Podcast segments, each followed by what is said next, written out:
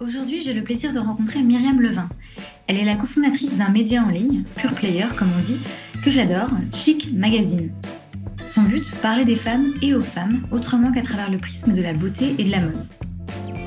Avec Myriam, on s'est posé dans un café et on a discuté des dessous du métier de journaliste, de comment elle a monté un média nouvelle génération et de ce qu'est le féminisme aujourd'hui. Très bonne écoute Bonjour Myriam. Bonjour. Merci beaucoup d'avoir accepté d'être euh, mon invité. Le plaisir est pour moi. Alors, je t'ai contacté sur Twitter et ta bio sur Twitter, c'est, je cite, journaliste presque geek, chakirologue et martienne. Qu'est-ce que ça veut dire? C'est marrant que tu me parles de ça parce que je me disais avant-hier qu'il fallait que je la change un ah peu. Oui? Non, mais c'est ma bio depuis longtemps. J'ai un peu adapté. En fait, euh, chakirologue, c'est parce que dans mon job euh, d'il y a assez longtemps, quand j'étais chez Bi, j'avais interviewé Shakira pour le magazine et il se trouve qu'après, on m'avait interviewé euh, en tant que spécialiste de Shakira, parce que je l'avais interviewé pour la télé. Donc, c'était la blague au sein de la rédac que j'étais Shakirologue. Donc, c'est à ce moment-là que j'ai dû me créer mon compte Twitter. Mais je l'ai gardé parce qu'en fait, euh, mon intérêt pour Shakira, c'est surtout mon intérêt pour l'Amérique latine. Je suis une grande passionnée de l'Amérique latine, etc., et de danse latine. Donc, voilà, finalement, ça dit quelque chose de moi. Et euh, journaliste presque geek, c'est parce que aussi à l'époque, je me mettais au de la technologie, j'avais pas du tout créé un pure player. Et finalement, je me sens toujours une journaliste presque geek. Je suis pas une vraie geek, moi. M'intéresse à tous ces sujets, nouvelles technologies. J'ai monté un site en ligne, mais je suis pas la vraie geek comme on imagine. Je serai toujours, je crois, presque geek.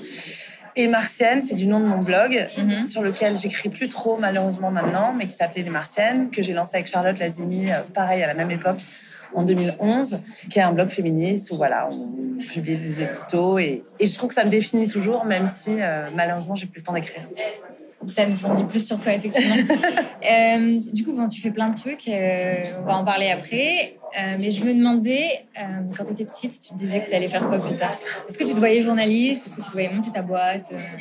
Quand j'étais petite, je pense que. Enfin, petite, ouais, ouais. il y a 5 ans et à 20 ans. Quoi. Ah, d'accord. je pensais quand j'étais enfant. Ok. Comme tu veux. Euh, je pense que quand j'étais enfant, j'ai voulu être infirmière et hôtesse de l'air, comme beaucoup de gens.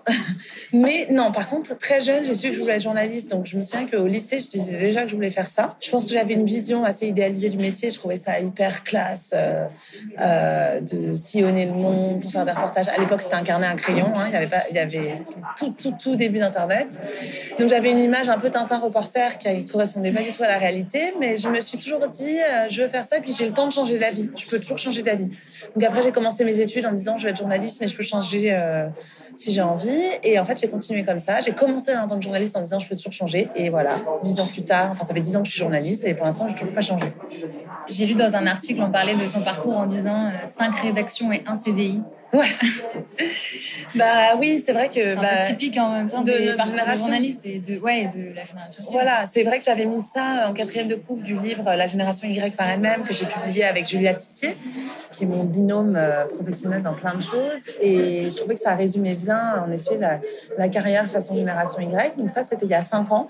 Je peux juste rajouter que maintenant, j'ai toujours pas de CDI, mais que j'ai une start-up à mon actif. Voilà, donc euh, c'est toujours aussi, euh, je pense, représentatif de, des nouvelles carrières des journalistes.